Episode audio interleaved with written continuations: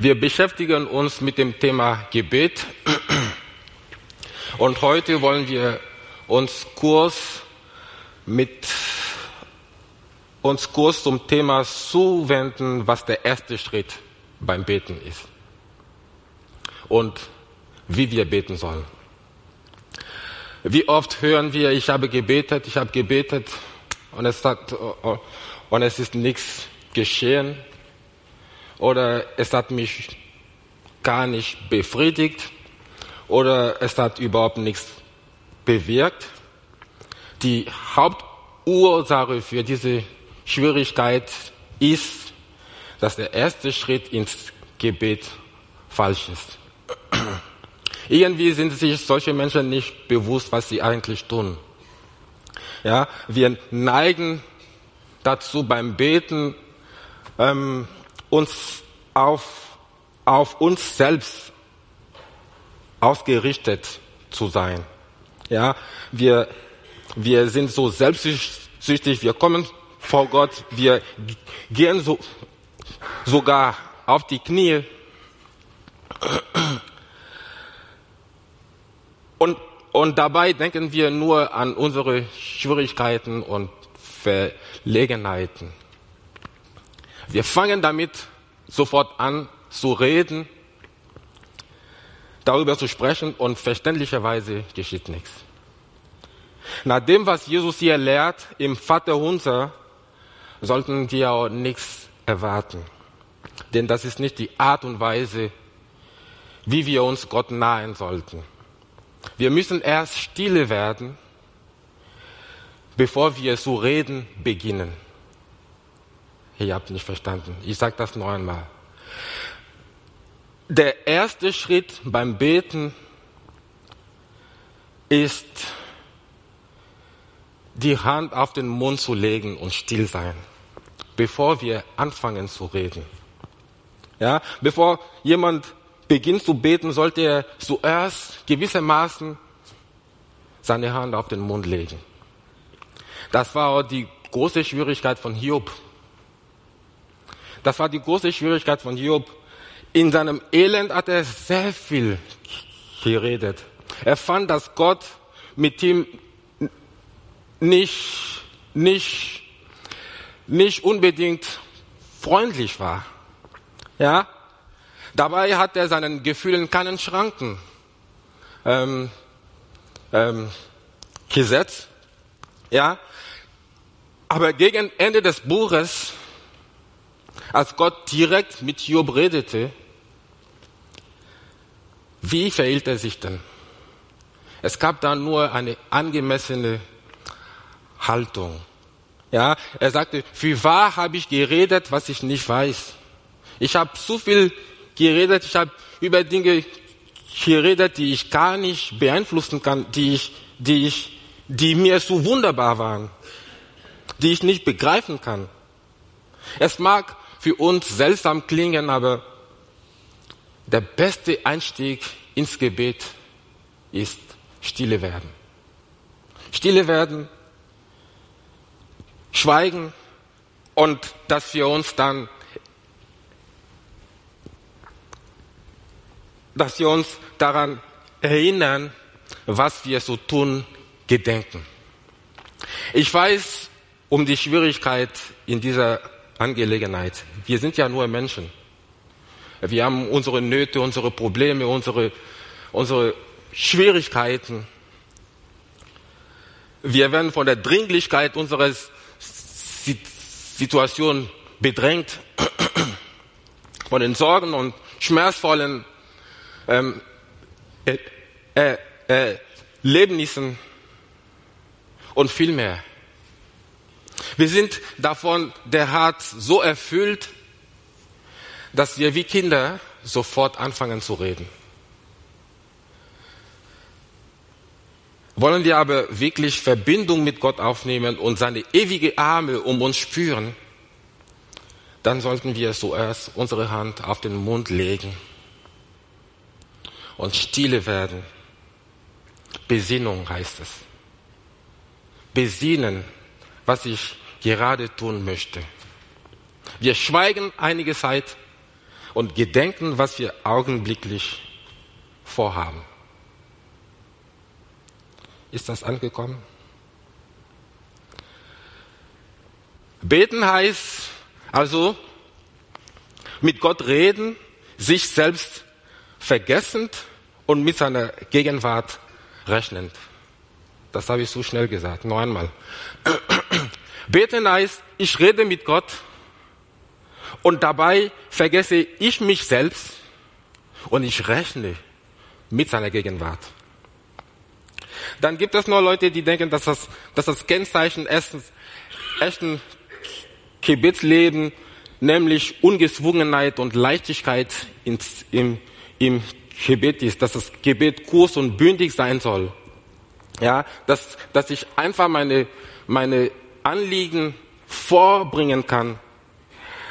Aber diese Sicht ist nicht im Einklang mit dem, was die Bibel über das Gebet lehrt. Ja, nirgends in der Bibel treffen wir auf diese geschäftsmäßige Art des Betens, die einfach das Anliegen vor Gott bringt und dann ist dann alles fertig. Ja, jedes Gebet, das wir in der Bibel finden, beginnt mit der Anrufung Gottes. Ja, wie verzweifelt oder ausweglos die Umstände auch sein, sein mögen. Das steht nicht an erster Stelle. Ausnahmslos beginnen wir mit, ich muss hier aufpassen, be, beginnen wir mit Huldigung, Anbetung, Anrufung. In Daniel 9 haben wir ein wunderbares Beispiel dafür. Das nächste Mal vielleicht schieben wir den, den, den Tisch dort, damit ich hier in Daniel 9 haben wir ein wunderbares Beispiel dafür. Ja, der Prophet befindet sich in einer, in einer bestürzenden Lage. Das treibt ihn zu Gott. Aber er beginnt nicht sofort mit seinen Anliegen, sondern er beginnt mit dem Lobpreis Gottes. Daniel 9, da steht er. Ja, er beginnt mit dem Lobpreis Gottes. Oh ein, ein, ein, ein, ein, ein verwirrter Jeremia verhält sich genauso. Ja, mit der Forderung konf konfrontiert, sich einen Acker in einem totgeweihten Land zu kaufen, was er nicht versteht, was, und, und, und, und, das er auch für falsch hält, beginnt Jeremia nicht sofort mit einem Anliegen, sondern er, er beginnt mit der Anbetung Gottes. In Jeremia 32 könnt ihr das nachlesen. Die Verse 17 bis 25. Sieben Verse lang. Jeremia betet Gott an. Und erst im Vers 25 kommt er mit einem Anliegen. Erst im Vers 25 kommt er mit einem Anliegen. Das das gilt für alle in der Bibel festgehaltenen Gebete. Selbst in dem Gebet Jesu in Johannes 17 sehen wir diese Linie. Wir erinnern uns an Paulus, was er in seinem Brief an die Philippe schreibt. Ja, sorgt euch um nichts, sondern in allem lasst durch Gebet und Flehen mit Dankbarkeit eure Anliegen vor Gott kund werden. Seht ihr diese Reihenfolge? Durch Gebet und Flehen mit Dankbarkeit eure Anliegen. Das ist die Reihenfolge. Wir sollten immer mit der Anrufung Gottes be beginnen und dann erst unsere Anliegen vorbringen. Und das ist genau das, was ich vorhabe. Ja? In diesem Mustergebet werden wir in vollkommener Weise auf, darauf hingewiesen. Dann, dann gibt es noch Leute, die direkt zu Jesus oder zum Heiligen Geist beten. Da habe ich eine Frage. Hat Jesus etwa zu sich selbst gebetet? Hat er nicht vielmehr zum Vater gebetet? Und der Vater, der ist der Geber aller guten Gaben. Ja, der Vater ist der Geber aller guten Gaben, inklusive der Heilige Geist. Jesus sagt, und alles, was ihr bieten werdet in meinem Namen. Es heißt, alles, was ihr dem Vater bieten werdet in meinem Namen, das will ich tun, damit der Vater verherrlicht wird in dem Sohn. Seht ihr das? Damit der Vater verherrlicht wird im Sohn. Wenn ihr etwas bitten werdet in meinem Namen, so will ich es tun. Es heißt, man bietet dem Vater im Namen des Sohnes. Ich möchte hier niemanden kritisieren oder angreifen. Ich bin nur der Bote. Ich gebe nur das weiter, was die Bibel über das Gebet lehrt. Was der eine oder andere damit tut, ist jedem überlassen. Aber ich mache meinen Teil. Und wenn wir Jesus ähnlicher werden wollen, dann sollten wir das umsetzen, was er uns gelehrt hat. Amen.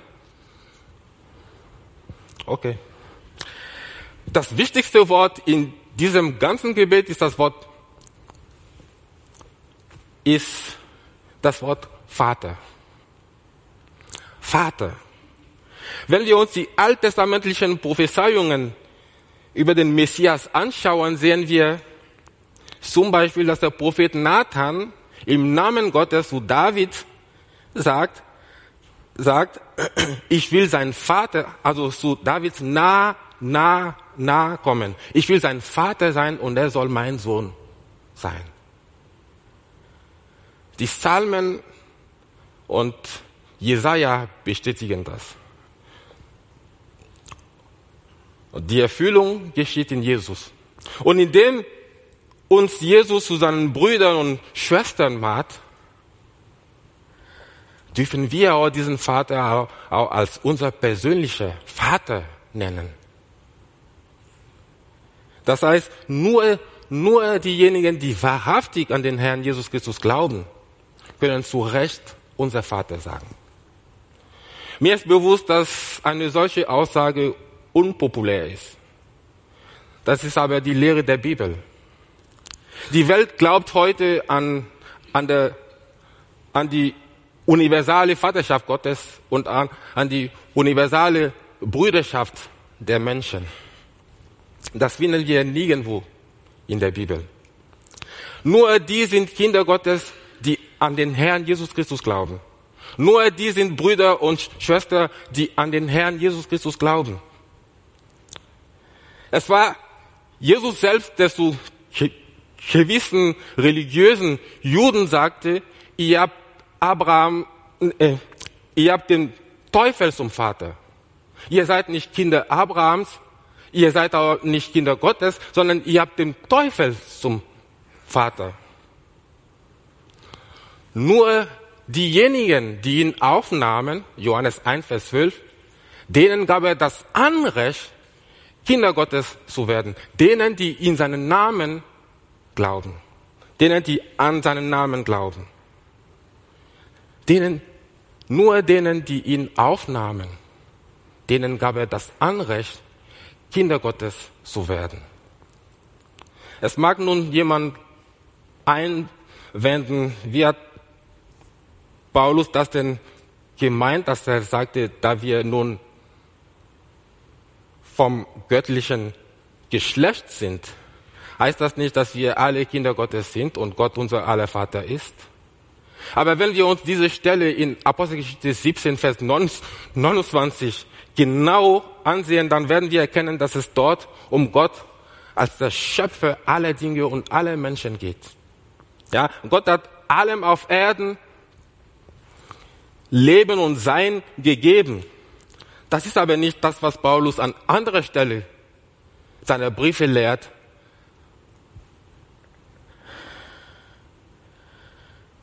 oder wie Jesus es selber meint. Die Bibel sieht eine scharfe Trennung zwischen denen, die Gott gehören und denen, die ihm nicht gehören. Ja, wir finden das auch im Gebet Jesu in Johannes 17, Vers 9. Jesus sagt, ich biete, ich biete für sie, nicht für die Welt, bitte ich, sondern für die, welche du mir gegeben hast, weil sie dein sind. Seht ihr, diese scharfe Trennung, ja, hier haben wir eine absolute und eindeutige Trennung. Nur jene sind wahre Kinder Gottes, die in Christus Jesus sind. Durch Gottes Adoption werden wir seine Kinder. Von Geburt an sind wir Kinder dieser Welt, sind, sind wir Kinder des Teufels, sind wir Kinder des Zorns. Diesem Marktbereich müssen wir entrissen werden und in einen anderen ver, ver, versetzt werden, ehe wir Kinder Gottes werden. Aber wenn wir wahrhaftig an den Herrn Jesus Christus glauben, dann sind wir in Gottes Familie aufgenommen worden und haben den Geist der Sohnschaft, in dem wir rufen, aber Vater.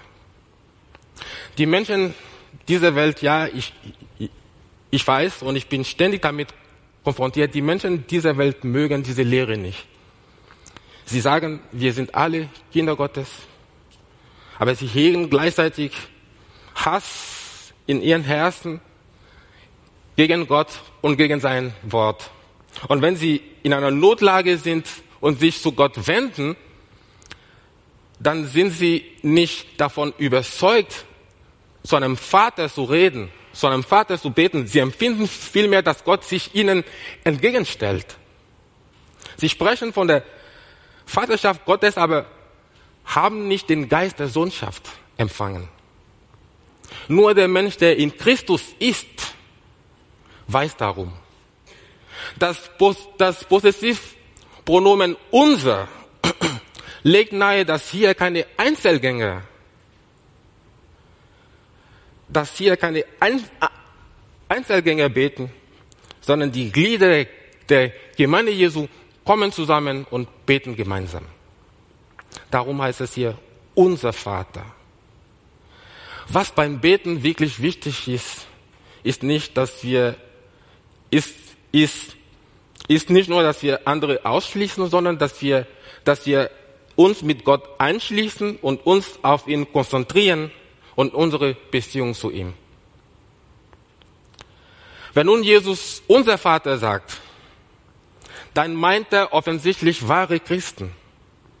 Darum behaupte ich, dass dieses Gebet, das Vater unser, ein ein Gebet für alle Christen ist. Nun, es mag wohl jemand sagen, unser Vater.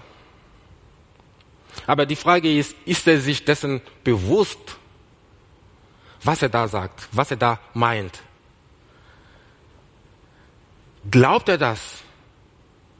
Erfährt er das auch? Der wirkliche Test des Glaubens eines Menschen ist darin, dass äh, ist darin zu finden, ob er bewusst und gewiss sagen kann, mein Vater, mein Herr, mein Gott. Ist Gott dein, dein Gott? Ist Gott dein Gott? Kennst du ihn wirklich als deinen Vater? Und wenn du dich ihm, ihm, ihm ins Gebet zuwendest, geschieht es im, im Bewusstsein zu deinem Vater zu kommen? So müssen wir beginnen, sagt Jesus. So müssen wir beginnen, wenn wir beten.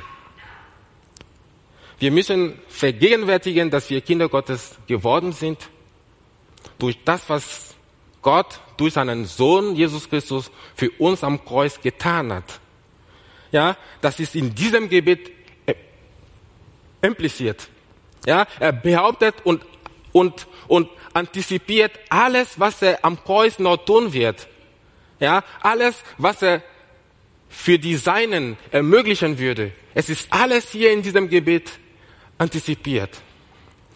Und die Jünger haben damals noch nicht verstanden. Dennoch stellt er hier fest, dass es die, dass es die rechte Art zu beten, dass es die rechte Weise zu beten, so bete ich und so werdet auch ihr beten.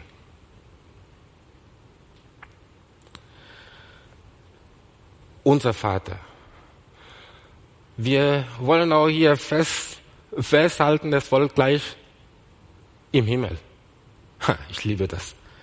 Unser Vater, der du bist im Himmel. Eine andere Übersetzung sagt, unser Vater im Himmel. Ja, diese beiden Aussagen müssen immer zusammen gesehen werden. Und zwar aus gutem Grund. Ja, in unserer Zeit ist der Begriff der Vaterschaft sehr oft verfälscht worden. Es ist so, oder? Unsere Vorstellungen darüber müssen, müssen korrigiert werden. Ist es schon euch, euch schon aufgefallen, dass der, dass, dass der Apostel Paulus in seinen Briefen eine verblüffende Redewendung nutzt? Er sagt, der Gott und Vater unseres Herrn Jesus Christus. Das ist äußerst bemerkenswert und will unsere Aufmerksamkeit auf das lenken, was Jesus hier sagt. Unser Vater. Ja, aber weil das Va Entschuldigung, aber weil das Wort Vater in Verruf geraten ist, heilt sich Jesus zu sagen, unser Vater im Himmel. Der Gott und Vater unseres Herrn Jesus Christus. Es gibt nun leider viele Menschen in dieser Welt, für die die Vorstellung der Vaterschaft nicht die der Liebe ist. Stellt euch vor einen kleinen Jungen, dessen Vater ein Trinker ist und seine Frau schlägt. Und das Kind kennt nichts anderes als die Fußtritte oder die Dresche seines Vaters. Es sieht, wie sein Vater alles Geld für sich und für seine Schuld, für seine Sud ausgibt und er muss hungern. Ja?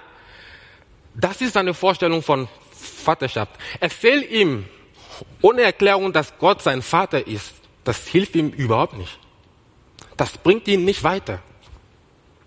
Ja, das arme Kind hat notgedrungen eine ganz falsche Vorstellung der Vaterschaft. Seine Vorstellung von Vater ist die, die er an seinem Vater sieht. Somit benötigt unsere menschliche, sündige Vorstellung der Vaterschaft eine ständige Korrektur. Darum sagt Jesus hier, unser Vater im Himmel. Und Paulus sagt, Gott und Vater unseres Herrn Jesus Christus. Paulus sagt mit anderen Worten, jemanden wie Jesus Christus, der musst du einen wunderbaren Vater haben. Und Gott sei Dank, Gott ist ist, ist, ist ein solcher Vater. Der Gott und Vater unseres Herrn Jesus Christus.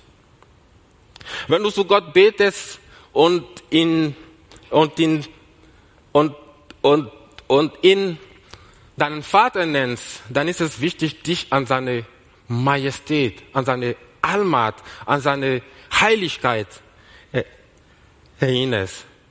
Wenn du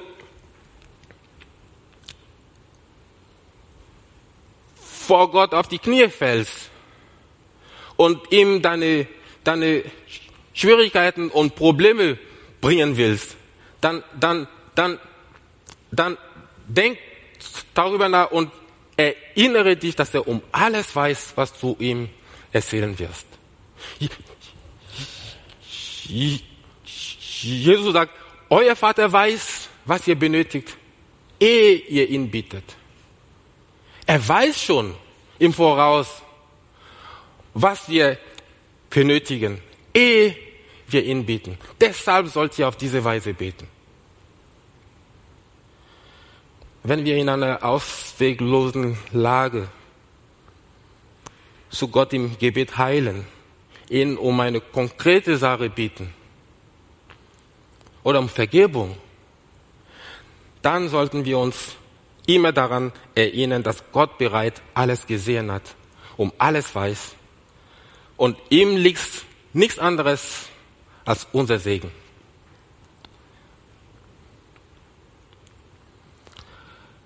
Dann ist es wichtig, sich an seine Heiligkeit und Gerechtigkeit zu erinnern. Lass uns alles zusammenfassen. Der erste Einstieg ins Gebet ist stille werden, schweigen, den Finger auf den Mund legen, Besinnung. Ich, ich werde einfach still und ich, und ich gedenke, was ich gerade vorhabe. Dann kommt die Huldigung, Anbetung, Anrufung. So sollen wir beten, sagt Jesus. Halten wir immer diese beiden Dinge zusammen und trennen wir sie niemals. Erinnere dich, dich, dich daran, dass du dich den, dem allmächtigen, heiligen, gerechten Gott näherst. Aber erinnere dich dann auch daran, dass Gott in Christus dein persönlicher Vater geworden ist. Das ist das Entscheidende. Dass Gott in Christus Jesus dein persönlicher Vater geworden ist.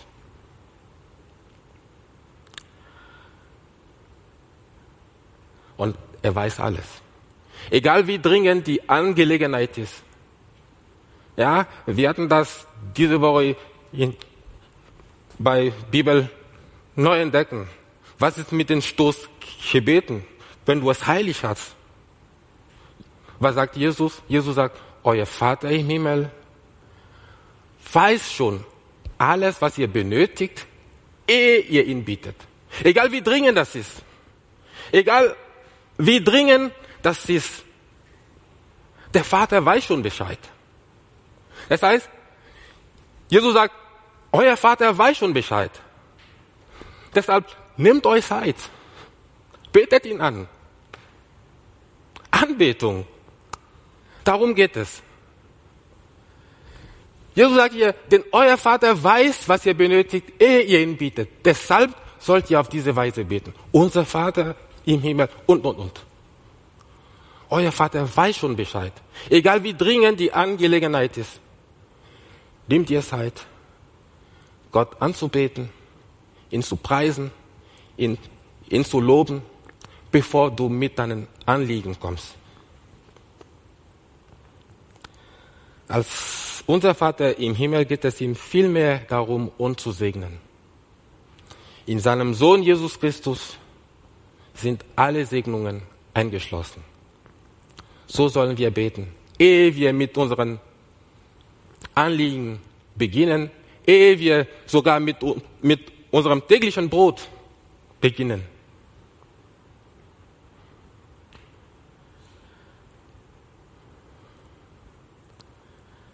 So ist unser Vater, mein Gott, mein Herr, mein Vater. Fortsetzung folgt. Amen.